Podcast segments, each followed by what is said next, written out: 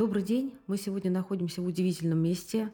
Это научно-исследовательский вычислительный центр МГУ. И трудно поверить, что в этом э, сравнительно небольшом, по сравнению с главным зданием, особняке находится один из самых мощнейших э, суперкомпьютеров нашей страны. А разговариваем мы с э, Владимиром Валентиновичем Воеводиным, который возглавляет этот научно-вычислительный центр и у которого в ведении находится этот колоссальный, мощнейший суперкомпьютер. И с полным основанием мы можем сказать, что людей, которые занимаются такой же работой на всем нашем земном шаре, можно просто пересчитать, наверное, по пальцам. И первый вопрос – это, собственно говоря, что такое суперкомпьютер МГУ? Я знаю, что это Ломоносов-1, потом Ломоносов-2. Сейчас что это? Ну, во-первых, добрый день. Благодарю, что приехали. Тема действительно интересная. Ну и постараемся во время нашей беседы все стороны этого вроде бы как таинственного объекта, супер суперкомпьютер, ну, как-то попытаться раскрыть. Наверное, смысл понятия суперкомпьютер, он э, идет из приставки «супер», которая означает э, превосходство над всем тем обычным, что есть сейчас. Ну, вот э, с точки зрения суперкомпьютера оно именно так. Если мы говорим про суперкомпьютер, ну, в частности, тот, который стоит у нас в Московском университете, с чем его можно сравнить? Ну, наверное, с производительностью такого обычного, привычного ноутбука. Ну, вот можно считать, что суперкомпьютер – это примерно там 10-50 тысяч ноутбуков по эквивалентной мощности. Либо мы собираем вместе там, 50 тысяч ноутбуков, либо это один суперкомпьютер, который по мощности, по производительности, по способности выполнять операции, по способности решать задачи, ну, вот превосходит такое количество обычных компьютеров. А расскажите немножко о том, как создавался этот суперкомпьютер. Сначала был, э, я знаю, Ломоносов-1, потом вы предпринимали какие-то усилия, и была создана более мощная машина. Э, да, вы правы. Ну, здесь можно начать даже чуть пораньше. А сам вычислительный центр, он был создан в 1955 году прошлого века. И вообще-то у него изначально цель была как раз поддержка научных исследований, поддержка расчетов э, мощной вычислительной базой. И я знаю, что э, большую роль э, в создании этого центра сыграл ваш отец, да, который тоже правы. стоял у истоков да, правильного да, программирования. Правы, программирования. Абсолютно правы. Он был директором, одним из директоров вычислительных общественных центров. Ну, тут я должен сказать, что мне просто повезло, потому что мы с папой долгое время работали вместе, то есть порядка 20 лет у нас была единая тематика, и она тоже была вокруг суперкомпьютеров, вокруг э, параллельной обработки данных, вокруг параллельной структуры алгоритмов, э, потому что параллелизм сегодня просто неотъемлемое свойство компьютерного мира, и любое компьютерное устройство, с которым мы работаем, вплоть до э, смартфона, телефона, это все параллельные вычислительные системы. Мы приходим в салон, мы хотим купить купить смартфон. Нам говорят, он восьмиядерной. Вот, вот эта ядерность – это уже признак параллельности, это означает, что с ней нужно уметь работать. Вот этим начали заниматься уже э, много лет назад. Ну, а то, что касается развития вычислительной техники, в Московском университете, в вычислительном центре, ну, вот, как я сказал, в 1955 году вычислительный центр был образован, а уже в следующем году, в 1956, у нас встала первая серийная отечественная машина «Стрела» под номером 4. Таких машин было выпущено всего 7. Конечно, суперкомпьютером по нынешним временам не назвать 2000 операций в секунду. А сегодня сколько? Сегодня, э, ну, это примерно там, миллион миллионов, миллиард миллионов. То есть, это величины порядка 10 в 15 степени операций в секунду. Если там 10 в 3, то сейчас ну, 10 в 15. Нацеливаемся на 10 в 18, где будет уже приставка «экзо». Вы называете такие невероятные э, цифры. Вы можете представить, сколько это? Или это вот только формулируется в словах? Невозможно. Человеческий ум не может обнять такие цифры. Аналогии приводить, конечно же, здесь можно разные. Они довольно сложные, потому что 10 в 15 операции в секунду. Каждый человек может для себя представить, э, сколько чисел он может сложить в уме э, за секунду, за минуту. Ну и дальше э, вот будет проекция на то, что может суперкомпьютер. Суперкомпьютер современный, если приставка пета, то это 10 в 15 операции в секунду. Вот сколько он может сделать. А когда вот в таком виде суперкомпьютер МГУ э, уже вот сформировался? Ну вот то, что касается суперкомпьютерного центра последнего периода, поскольку вычислительная техника мощная в вычислительном центре всегда была, это примерно начало этого века. У нас сначала появлялись маленькие э, самодельные, э, самосборные вычислительные кластера. Потом в 2008 году появился суперкомпьютер Чебышев. Это 60 терафлопс Тера 10 в 12 степени. После этого в 2009 году появился первый Ломоносов, это уже 1,7 петафлоп. И потом с 2014 года у нас Ломоносов-2, а, который к настоящему времени а, это уже чуть больше 5 петафлопс.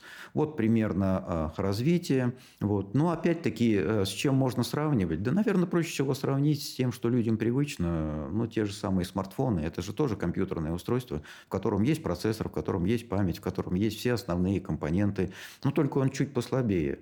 Но вот есть Ломоносов-2, это примерно 200 тысяч современных смартфонов, вот по возможности. Можно объединить 200 тысяч смартфонов, И чтобы получится решить... Ломоносов-2? Примерно по некоторым таким вот параметрам он будет похож. Но, безусловно, он будет отличаться, потому что основное отличие суперкомпьютера в том, что все те процессоры, которые входят в его состав, они очень быстро умеют общаться между собой. Если мы сможем уговорить смартфоны общаться между собой, то в любом случае это будет, например, через Wi-Fi или какими-то другими средствами, это будет медленно. И, каждый, и серьезные задачи на такой вычислительной системе решить сложно. Ну, скажем, интернет – это тоже большая вычислительная система. Я могу заставить миллионы компьютеров в интернете решать одну задачу. Но скорость взаимодействия компьютеров в сети она на порядке ниже, чем взаимодействие, скорость взаимодействия процессора внутри суперкомпьютера. А скажите, пожалуйста, сколько в России компьютеров такой вот мощности, как в МГУ? Такой мощности немного, их единицы. Э, мы всегда э, с начала 2000-х годов поддерживаем список топ-50 самых мощных суперкомпьютеров России. А этот список в интернете есть, он доступен. На каком Это... вы месте? Э, сейчас Ломоносов на втором месте, на первом месте суперкомпьютер Сбербанка Кристофари. Вот. Но суперкомпьютер Сбербанка, он решает задачи Сбербанка и получить туда доступ научно-образовательному сообществу на порядке сложнее, чем это сделать в случае случае суперкомпьютеров, которые стоят в университетах. Мощные системы есть в Московском университете, в Питерском политехе, в Нижегородском университете, Южноуральском университете, в Российской академии наук.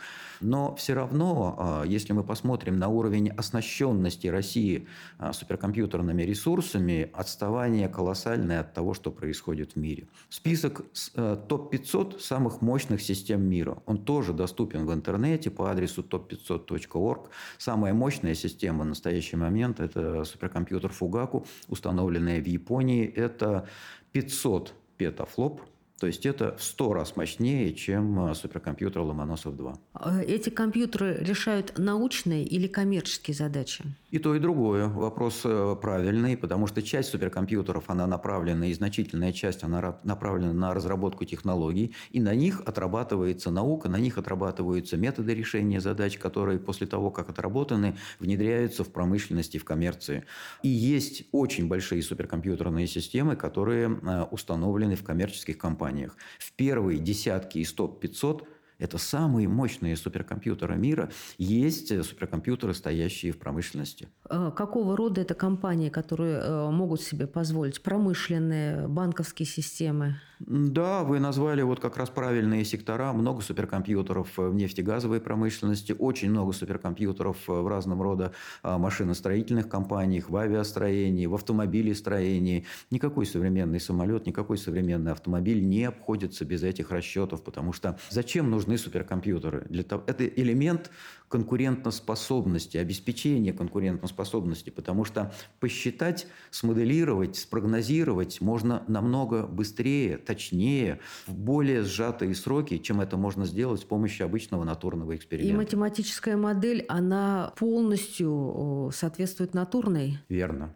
Верно. Во многих случаях, вот я смотрю на а, результат численного моделирования и результат а, физического эксперимента. Отличить практически нельзя. Вычислительному эксперименту можно верить, э, и это нормальный инструмент, которым пользуются. То есть миром правит на самом деле законы математики и физики, а наша задача только правильно снять эти данные, интерпретировать, и тогда Ну, конечно. Математика, математика-то она же вообще царица наук, поэтому она в основе всего, безусловно. Только нужно этим уметь пользоваться, нужно этому верить, и нужно пытаться эти технологии внедрять. А, я знаю, что на э, суперкомпьютере МГУ, в частности, велись расчеты по поправьте меня, если я не права, э, не то вакцины, не то лекарства от ковида. Так ли это? Ой, вы знаете, на суперкомпьютере МГУ одновременно ведет, ведутся сотни проектов, ну, в том числе и э, исследования, которые связаны с медициной, в частности, э, проектирование вакцин. Очень интересные работы. То есть те вакцины, к которым мы сейчас прививаемся, они обсчитывались у вас? Те вакцины, которые, которыми мы сейчас прививаемся, они делались по традиционным технологиям, но э, активно разрабатываются методы, которые позволяют создавать новые вакцины, намного быстрее, чем это делалось ранее. Это такие задельные работы. И одно из направлений, которое сейчас ведется, вот непосредственно и у нас в вычислительном центре, а, есть лаборатория, которая занимается компьютерным дизайном лекарств. И работа... А что же это такое компьютерный дизайн лекарств? Это архитектура лекарства, да? Ну, в каком-то смысле, да. Ведь что такое лекарство? Нужно подойти, подобрать нужное соединение, которое сядет в активный центр белка и блокирует его вредоносное воздействие. Но как найти этого кандидата? Один из подходов перебрать все соединения, которые у нас есть в базе, и каждое проверить, будет ли оно хорошим ингибитором вот этого. И ваш компьютер это делает? И наш компьютер в том числе это делает. Э, основная проблема в том, чтобы перебрать нужно очень много кандидатов. И даже если проверка каждого, оно занимает немного времени, но когда их сотни тысяч, то тут, конечно, требуется суперкомпьютер. Вот одно из э, направлений э, в этой лаборатории у нас в НИФЦе ведется. И в частности, и по ковидной тематике в том числе, поскольку с этой заразой мы жить еще будем долго, долго. достаточно, конечно. И работа ведется в просканированные очень большие базы, найдены кандидаты кандидаты на будущие лекарства. Э, работаем в тесном контакте э, с НПО «Вектор» в Новосибирске, который уже может найденные с помощью моделирования соединения проверять на живых, на клеточных культурах. Мы переданы порядка 20 э, хороших кандидатов, из них 7 уже показали очень хорошие показатели на клеточных культурах. Ну и в настоящий момент вот этот цикл исследования дошел до того, что есть, проводятся эксперименты на мышах, на хомяках. То есть это вот хороший путь. И первая часть поиска вот кандидатов, которые потом могут стать лекарствами, он значительно сокращается. И здесь, конечно же, заслуга а, математики, физики, мозгов и суперкомпьютеров в том числе. Может быть, вы и с онкологией боретесь? С этой точки зрения, да, конечно же. А, уж не знаю, почему вы так э, вопрос такой в точке, прям в точку задаете. А, одно из направлений, других направлений, которое ведется у нас в вычислительном центре, другая группа, это проектирование ультразвуковых, ультразвуковых э, томографов, которые позволяют в частности, обнаруживать э, рак молочной железы на очень ранних стадиях. При этом ключевое слово ультразвуковой – это не рентген, который э, вреден для организма, это ультразвук, который мы можем использовать э, свободно. Но а, в отличие от рентгена, ультразвук отражается и преломляется, когда проходит через ткани с разной плотностью. И каким образом, проводя ультразвуковое обследование, определять внутреннюю структуру, вот это, конечно, колоссальная задача. Здесь в полной мере работает математика, здесь в полной мере работает физика. А и для того, чтобы смоделировать процесс, э, требуются серьезные суперкомпьютерные ресурсы, но это удается сделать. И есть прототипы, которые показывают, что это работает. И вот это, конечно, очень важное направление. И опять суперкомпьютер здесь ключевой элемент. А скажите, пожалуйста, а работает ли, например, суперкомпьютер и применяется ли для решения московских э, задач, например, э, расчета движения, расчета плотности потоков, такого рода? Суперкомпьютеры универсальны. Вот, наверное, скажу такую, может быть, смелую мысль, но на сегодня посчитать можно практически все – Было Нужно, бы желание, да? Было бы желание, была бы такая цель. Математика для этого готова, вычислительные технологии для этого готовы. Каким образом строить физические математические модели, понятно. То есть можно посчитать, например, результаты выборов, да? Ну, я думаю, что вы прекрасно знаете, так или иначе их прогнозируют и понимают, какого, ну, что, одно чего дело примерно. трудятся социологи, другое дело действительно по отношению к такого рода явлениям используются математические модели для просчитывания? Используются, много используются. Но вы начали вот э, с задач, которые можно использовать использовать в больших городах. Угу. Очень много задач, э, конечно же, э, возможно решать с помощью суперкомпьютерного Например? моделирования. Например, определение особенностей микроклимата. Вот сейчас мы надеемся, что э, выполнив застройку какой-то новой территории, у нас все будет хорошо. Но каким образом будут осаждаться осадки от соседней магистрали? Не будет ли при определенном стечении, скажем, направлении ветра и скорости ветра создаваться вихри, ужасных вихрей около а здания? это тоже просчитывают? Это все считается считается, это все делается. Распределение примесей, э, распределение температуры. Датчиками мы просто не обойдемся, хотя э, доступность современных климатических станций – это великое дело. Вот вы можете сейчас просто купить портативную мобильную станцию и э, все параметры нужные – температуру, давление, влажность, скорость ветра, какие-то параметры даже по загрязнению определять. И есть проекты, и вот у нас в вычислительном центре тоже этим занимаются, а каким образом, используя огромное количество данных, данных от вот таких добровольных источников, э, человек купил, и он согласен отдавать эти данные просто в интернет. Она стоит у него где-то в огороде, в комнате, на машине,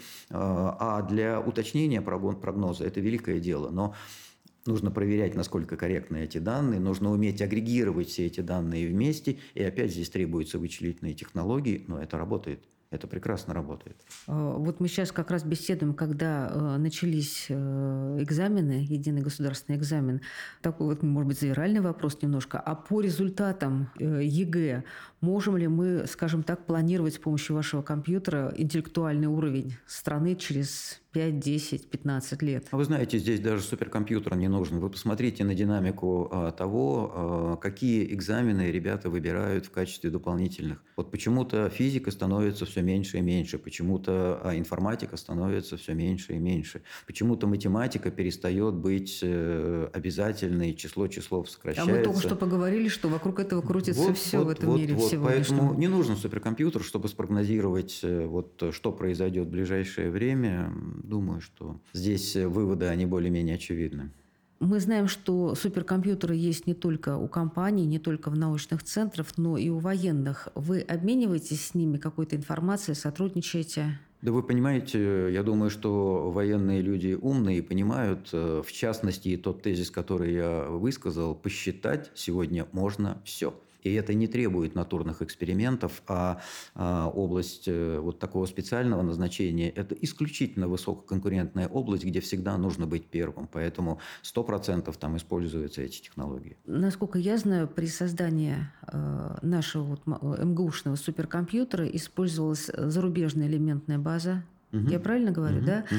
А, насчет программного обеспечения не знаю, наши, наши или Суперкомпьютер чужой. Ломоносов-2 спроектирован российской компанией этой платформой. Это полностью ее дизайн. Но а, в качестве элементной базы использовались, конечно же, а, импортные процессоры а, просто ввиду того, что в стране их нет. То есть и при создании военных суперкомпьютеров тоже используется зарубежная элементная база? Нет, не думаю. Есть э, опытные образцы, есть образцы, которые активно применяются в специального назначения и российского производства. Например, процессоры или брус, э, наверняка про них слышали. Поэтому, конечно же, э, в каком-то виде отечественные процессоры используют. Мы уже начали говорить о мировом рейтинге Т-500 и о том, какое место занимают наши там компьютеры. Наверное, они не самые лидирующие, да? А, боюсь, что тут вы правы. Если сравнивать, если анализировать рейтинг топ-500 самых мощных суперкомпьютеров мира, то то преимущество, которое у нас было а, в начале а, вот этого века, оно растеряно. Были лучшие времена, когда в топ-500 были 12 российских суперкомпьютеров. А когда несколько. это было? Ну, примерно. Вот в девятом году с помощью суперкомпьютера Ломоносов Россия заняла вот самое высокое место, это 12 место в списке топ-500. С этого момента было лишь лишь э, все ниже и ниже и ниже и ниже опускались, и количество суперкомпьютеров уменьшалось. А где-то примерно 12-13 год, вот количество суперкомпьютеров, то самое оно было максимальным. Сейчас в топ-500 только два российских суперкомпьютера. Это тот самый Кристофарий из Сбербанка и Ломоносов-2. Ломоносов-2 на 156 месте. Россию обогнала, вот Ломоносов-2, обогнала Марокко, которая в, начале, которая в начале этого года у себя установили суперкомпьютер мощности, превосходящий Ломоносов-2. И таких примеров огромное количество. Среди стран, ну, Россия примерно на 20 месте – это абсолютно недопустимо, это абсолютно не соответствует тому потенциалу, который есть у России с учетом колоссального задела в математической школе, с учетом колоссального задела в науке и понимания того, как можно использовать суперкомпьютеры. Ну, сейчас у нас э, провозглашена цифровизация. Есть ли какие-то государственные программы, которые нацелены именно на то, чтобы у нас э, Россия стала более мощной, супер, более суперкомпьютерной державой? Действующей программ нет ни одной. За последние пять лет мы постоянно боремся общаемся с э, разными министерствами, предлагая варианты. В прошлом году в рамках Миноборнауки была разработана, это, это работали специалисты Московского университета, Академии наук совместно с Миноборнауки, концепция национальной суперкомпьютерной инфраструктуры, что предполагает развитие э, такой вот сети суперкомпьютерных центров. Должны быть э, небольшое количество очень мощных компьютеров федерального уровня, такие центры коллективного пользования. Должно быть какое-то количество суперкомпьютеров компьютеров поменьше, должно быть много э, высокопроизводительной вычислительной техники, ну, почти на уровне лабораторий. Это нормальный, доступный инструмент, которым пользуется наука, которым пользуется коммерция и промышленность. И нужно эту инфраструктуру создавать. В противном случае но ну, мы заведомо отстанем. У нас создана, у нас принята стратегия по искусственному интеллекту. Вот Но именно. Искусственный интеллект, его нужно, э, нейронные сети нужно где-то обучать. На чем? На калькуляторах? Но этого же не сделать. И как можно было создавать э, стратегию по искусственному интеллекту, не говоря о развитии вычислительной базы? Для меня это удивительно. И что же делать? Направлены письма в министерство, постоянно говорим о том, что э, катастрофа грядет, потому что уровень изношенности современного суперкомпьютерного парка в России, он колоссальный. Создание суперкомпьютера – это примерно год. Просто распоряжением завтра его не создать. Но вот изношенность такова, что через два года ну, будет полный провал. Считать будет просто не на чем. Это можно посмотреть, проанализировав список топ-50 самых мощных суперкомпьютеров России. То есть мы все время опускаемся и опускаемся. За последние 8 лет мы постоянно опускаемся и опускаемся. И это при том э, колоссальном потенциале, который скрывается за суперкомпьютерными ресурсами. Вот посмотрите, я специально распечатал и принес. Э, есть очень интересный обзор, который делает аналитическое агентство Hyperion Research э, по эффективности использования суперкомпьютерных технологий в промышленности. И что говорит? Проанализировано, они давно ведут эту работу, уже там последние 10 лет, проанализировано 763 успешных примера применения суперкомпьютеров в различных областях. Государственный сектор, коммерция, промышленность. В среднем прибыль 47 долларов на каждый доллар, вложенный в HPC, в суперкомпьютерные ресурсы. Весь мир понимает, насколько это выгодно, и весь мир понимает, что на этих технологиях нужно и можно зарабатывать. Более того, э, это же элемент конкурентоспособности. Если ты не встанешь на этот путь, ты сходу проиграешь. Вот данные, которые просто реально проанализированы и получены. На каждый вложенный доллар 47 долларов Фантастические прибыли. цифры. Вот. И это абсолютно официальный документ.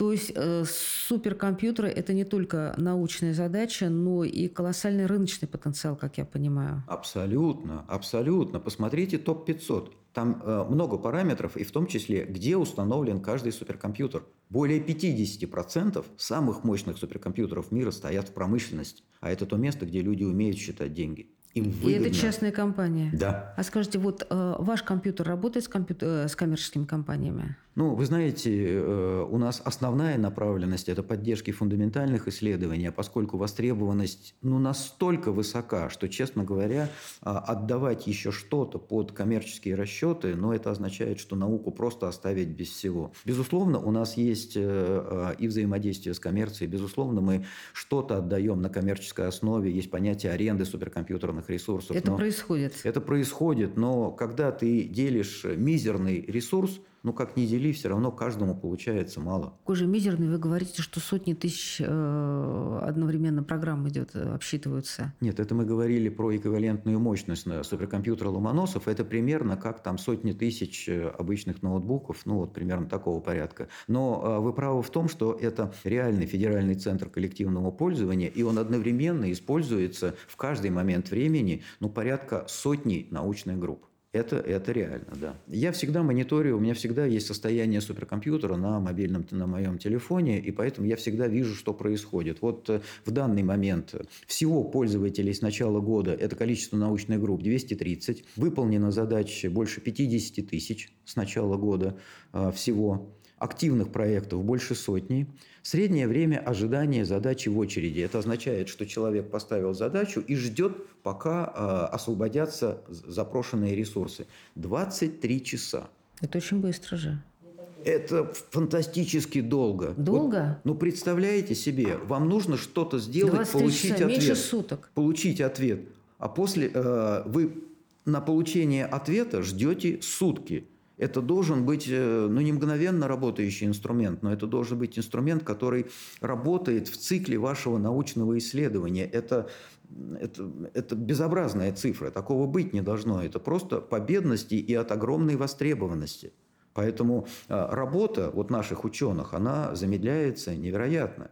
Ну, так не бывает, что вот мне нужно что-то посчитать, через сутки моя задача только пошла на счет, еще сколько-то времени она будет считаться. А сколько она будет ну, считаться? По-разному. Это может быть и несколько часов, это может быть и несколько дней. Сейчас мы э, искусственно устанавливаем границу, верхний потолок расчета – это двое суток, с тем, чтобы одна задача не занимала э, ресурсы надолго, с тем, чтобы все-таки некоторая справедливость, она присутствовала. Э, наверное, с вашим суперкомпьютером работают и другие наши технологические компании. И я знаю, что в том же самом рейтинге топ-500 вместе с компаниями, вместе с суперкомпьютерами указаны и технологические компании, которые работают с ними. Вот из наших компаний кто себя хорошо показал и кто входит в этот, тоже вместе с вами попадает в этот рейтинг Т-500? Ну, в России есть несколько производителей вычислительной техники. Их, конечно же, становится опять-таки меньше, поскольку рынок не развивается.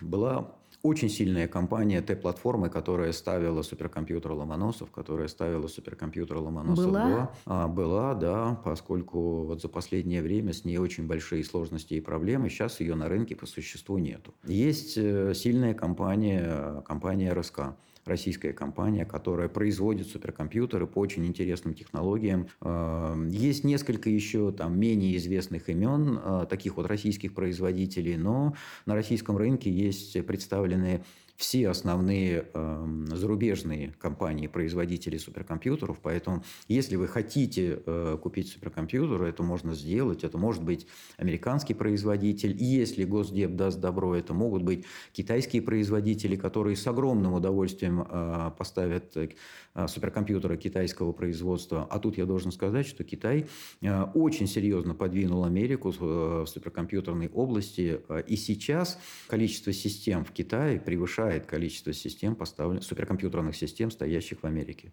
Движется невероятными темпами, а, и у нас на рынке представлено уже порядка пяти известных китайских брендов, а, которые известны по всему миру, которые вот на раз поставят суперкомпьютерную систему любой мощности. Они прекрасно понимают потенциал, который а, лежит за вычислительными технологиями. А какие технологии тянут за собой развитие суперкомпьютеров? Наверное, тут можно порассуждать следующим образом. Все-таки, если мы рассмотрим э, компьютерный мир, суперкомпьютеры, они лежат в вершине вот этой пирамиды. Э, в основании лежит огромное количество там, мобильных компьютерных устройств, их очень много, но они достаточно слабенькие. Поднимаемся по пирамиде наверх, количество э, машин, компьютеров, вычислительных систем соответствующей мощности становится все меньше, а на верхушке вот стоят э, суперкомпьютеры. Конечно же, для того, чтобы строить такие системы, нужно развитие всех технологий по всей вертикали. Здесь развитие микроэлектроники, здесь развитие систем э, коммуникационных систем, телекоммуникационных, здесь развитие программного обеспечения, здесь здесь развитие алгоритмов, математики, моделей, вычислительных технологий, технологий программирования. То есть в каком-то смысле, конечно, в суперкомпьютерах много что концентрируется и очень часто отрабатывается сначала в системах подобного масштаба, потом становится миниатюрным и внедряется уже в привычные нам планшеты, компьютеры, ноутбуки вот такого сорта. Владимир Валентинович, еще хочу вернуться к элементной базе. Как вы считаете, все-таки просто очень часто говорится о том, что у России нет своей элементной базы. Часть ученых говорят, что это немыслимо все иметь у себя, потому что мир глобален, и одна страна не может и производить и программное обеспечение, элементную базу и, и так далее. Как вы считаете, нужны ли нам программы по развитию э, своей элементной базы? Или будем покупать, как и покупали у, за рубежом? Ну, с одной стороны, как покупали, так и будем покупать до тех пор, пока не наложат эмбарго, а, и в какой-то момент момент это все вот так вот возьмет и остановится. Своя элементная база – это очевидный элемент национальной безопасности, и думать про, не думать про это нельзя. А, безусловно, кооперация международная здесь э, очень важна, и дело затратное. Построить фабрику – это многие миллиарды долларов, э, не говоря о том, что нужны технологии, нужны люди, которые владеют этими технологиями. Но тот факт, что своя элементная база – это элемент национальной безопасности, это факт. Владимир Валентинович, а вот кто, э, так сказать, адаптирует эти задачи, которые стоят перед нашими учеными, к суперкомпьютеру? Ведь чтобы загнать это все в машину, э, это все надо каким-то образом обработать и поставить задачи Практически всегда это делают сами пользователи. Они это эм, умеют, ученые. Они отчасти это умеют делать, да, безусловно. Еще в 2010 году эм, мы перед президентом поставили вопрос о необходимости проекта «Суперкомпьютерное образование», и вопрос был поддержан. Э, это был был национальный проект, э, он длился три года, 2010, 2011, 2012. На это выделялось финансирование. А, и результат – внедрение э, вычислительных технологий, суперкомпьютерных технологий, э, технологий там, параллельных вычислений в учебные программы многих вузов. Были, в тот момент мы работали с порядка 40 ведущими вузами страны, и это изменение учебных программ, учебных планов, появление новых дисциплин. И с этой точки зрения у нас все-таки ну, пользователи отчасти подготовлены, они уже понимают, понимают. Э, где-то на ранних курсах начинается практикум, конечно, гораздо больше уже на старших, где-то в магистратуре, на старших курсах а, бакалавриата. Но вот эта подготовка в вузах ведется, и сами пользователи уже понимают, что вычислительные технологии во многих случаях могут дать больше, чем традиционный физический эксперимент. Либо же это отличное дополнение одного другому. А кто обучает искусственный интеллект? Он сам обучается? Или вы прикладываете руку? Ну, само вообще ничего не бывает, поэтому... Ну, раз он искусственный интеллект. Ну, раз он искусственный, да, вернее, раз он интеллект, значит, он должен сам же ведь все делать. Самой не бывает. Э, то есть для этого тоже нужны программы, чтобы запустить этот сложный процесс мышления да, машины. Да, безусловно, потому что когда мы сейчас говорим про искусственный интеллект, это все-таки программные комплексы, работающие на вычислительных системах.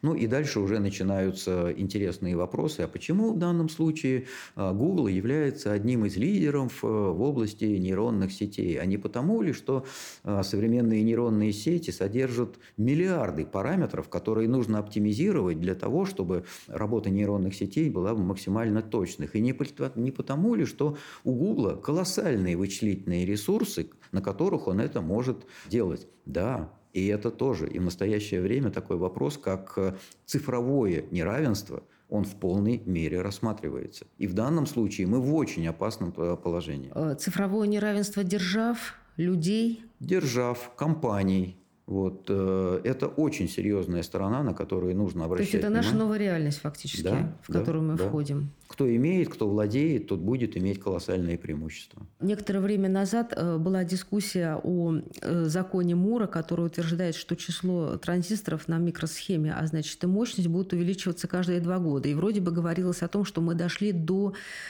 крайнего предела уменьшения э, этого, этих процессов. Дошли ли мы до этой точки? Если мы дошли, то какими тогда будут компьютеры завтра и послезавтра? Мы подходим к этой точке, подходим достаточно активно. Все понимают, что этот предел уже не за горами, тут физику не обмануть. Поэтому, конечно, активно ищутся новые формы организации компьютерных систем. Одна из них – это квантовые компьютеры. Сейчас, конечно, бум в этом направлении. Э, направление исключительно интересное, потому что э, в руки людям дается физический принцип, который сам по себе фантастически параллельный. И за счет вот этой фантастической параллельности, конечно, можно получать э, высокую производительность ну, или же можно будет получать. Говорю с э, таким некоторым сомнением, можно будет получать, и вроде бы будем получать, потому что исследования ведутся активно, реально работающие. А вы тоже этим занимаетесь? Московский университет этим занимается. В Московском университете есть квантовый центр с очень сильными специалистами, в которых ведутся направления, исследования в этом направлении.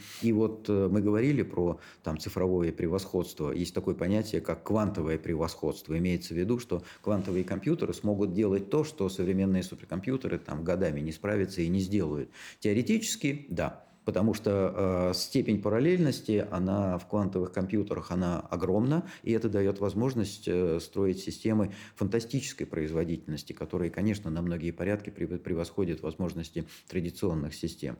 Будет, не будет, посмотрим. Конечно, это будут э, системы специализированные, которые будут решать определенные классы задач. А может быть, я сейчас крамольный вопрос задам.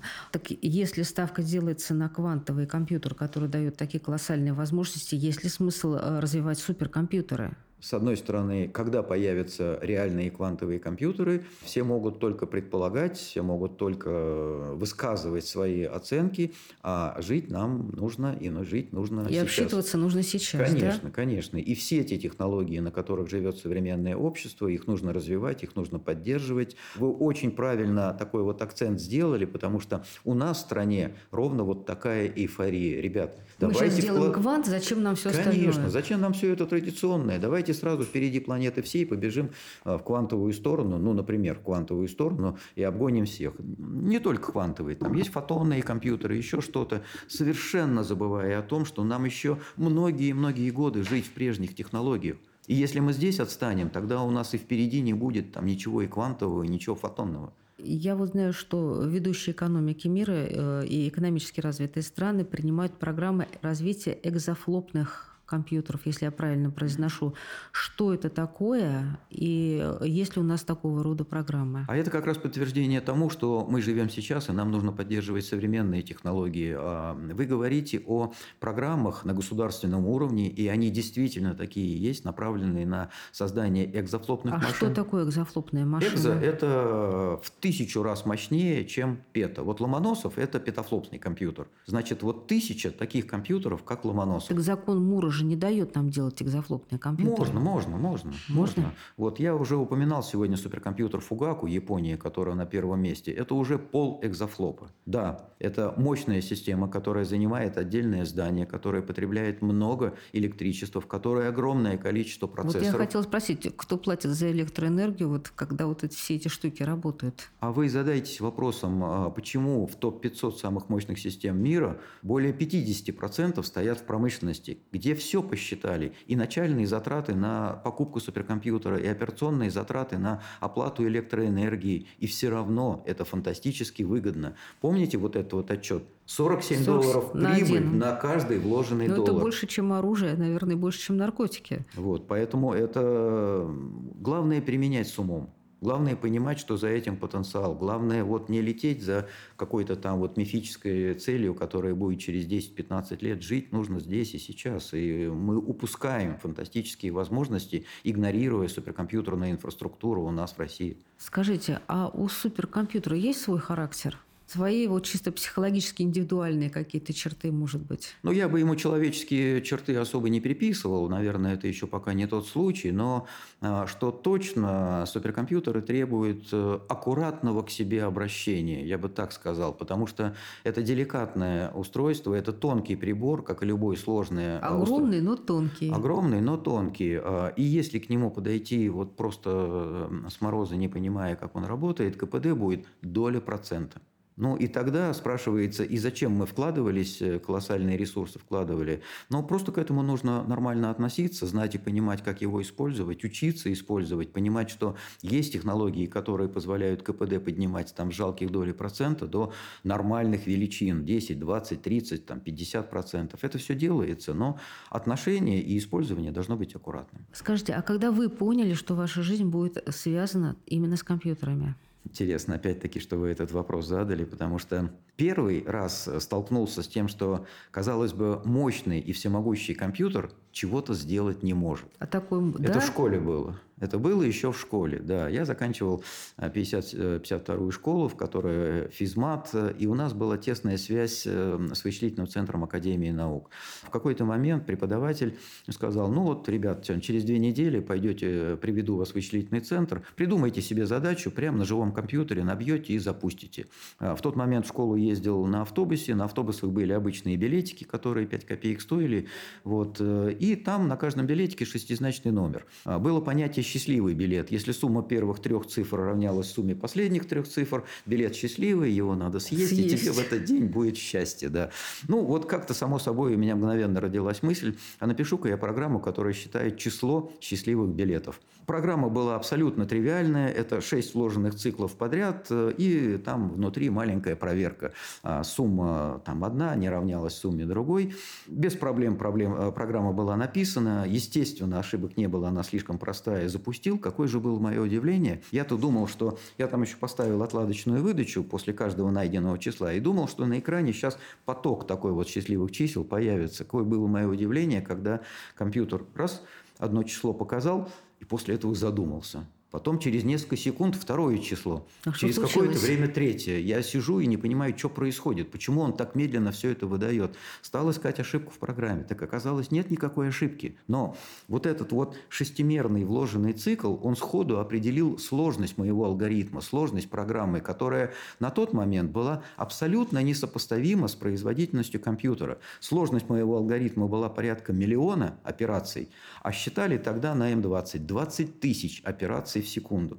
И вот тогда-то для меня было первый раз откровение. Простенькая программа, а компьютер ее не может за разумное время решить. Ну, наверное, это вот был первый случай, когда я задумался о том, что... Простите, ну тогда возникает вопрос, а что не может ваш Ломоносов? Ну, вы знаете, уже я бы сказал, что многое чего не может, потому что производительность 5 петафлопс, 5 умножить на 10 15, это кажется, что много, но э, вычислительные модели постоянно развиваются, нужно проводить расчеты с большей точностью, во многих случаях нужно проводить массовые расчеты, и многие задачи, они на Ломоносове уже не решаются, потому что просто не хватает вычислительных ресурсов, не говоря о том, что даже если вот под одну задачу мы выделим всего Ломоносова, а что будут делать остальные сотни пользователей?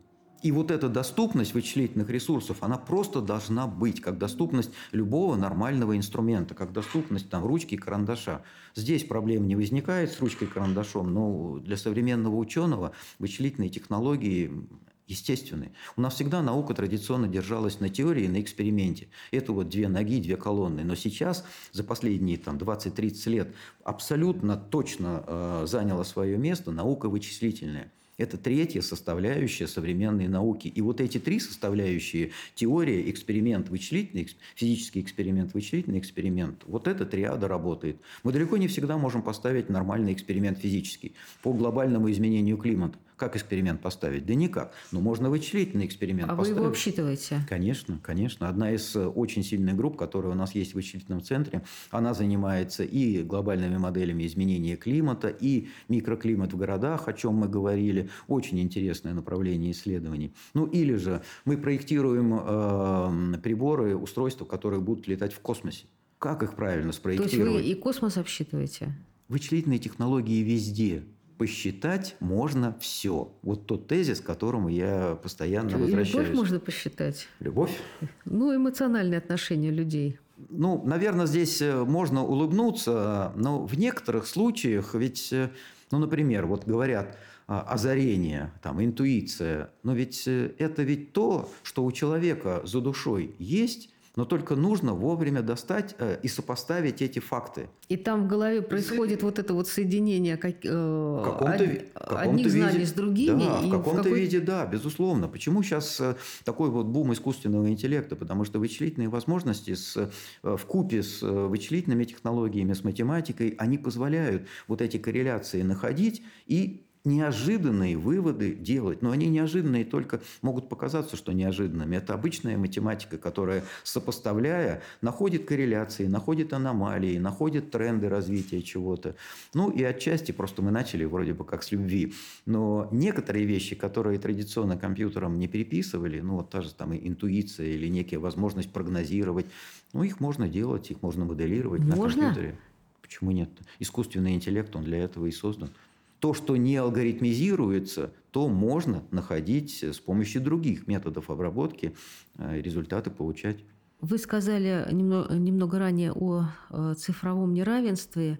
И можем ли мы провести какую-то параллель уровень развития экономики и уровень развития цифрового неравенства? Насколько, так сказать, это вот э, параллельные или совпадающие явления? Они, а, безусловно, корреляция сильная, они связаны друг с другом. Любая современная промышленность, она опирается на серьезные цифровые технологии, например, технология цифровых двойников, цифровой тени. Вот расскажите про цифровую тень, пожалуйста. Э, я думаю, что многие не знают, что это такое. Идея это очень простая.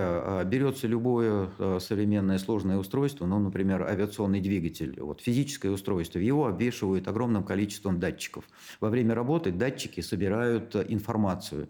Из вот этой информации формируется цифровая тень работы реального физического устройства по сути, отражение всего того, что происходит внутри физического устройства. И с тенью работает суперкомпьютер. А, с тенью мы можем работать, например, определяя какие-то характеристики. Мы, мы видим, что КПД уменьшилось, мы видим, что возникают какие-то аномалии. И а, вот эта тень, она дальше используется, как дво... э, работает в паре с цифровой моделью этого устройства. Цифровая модель – это уже или цифровой двойник – цифровой двойник, а это уже совокупность математических моделей, которые позволяют моделировать все то, что происходит в реальном двигателе, в, ре, э, ну, в реальном устройстве. А, и тогда с помощью цифровой тени мы видим, что что-то происходит не так. Мы проводим с помощью а, цифрового двойника моделирование, используя реальные данные, полученные из цифровой тени.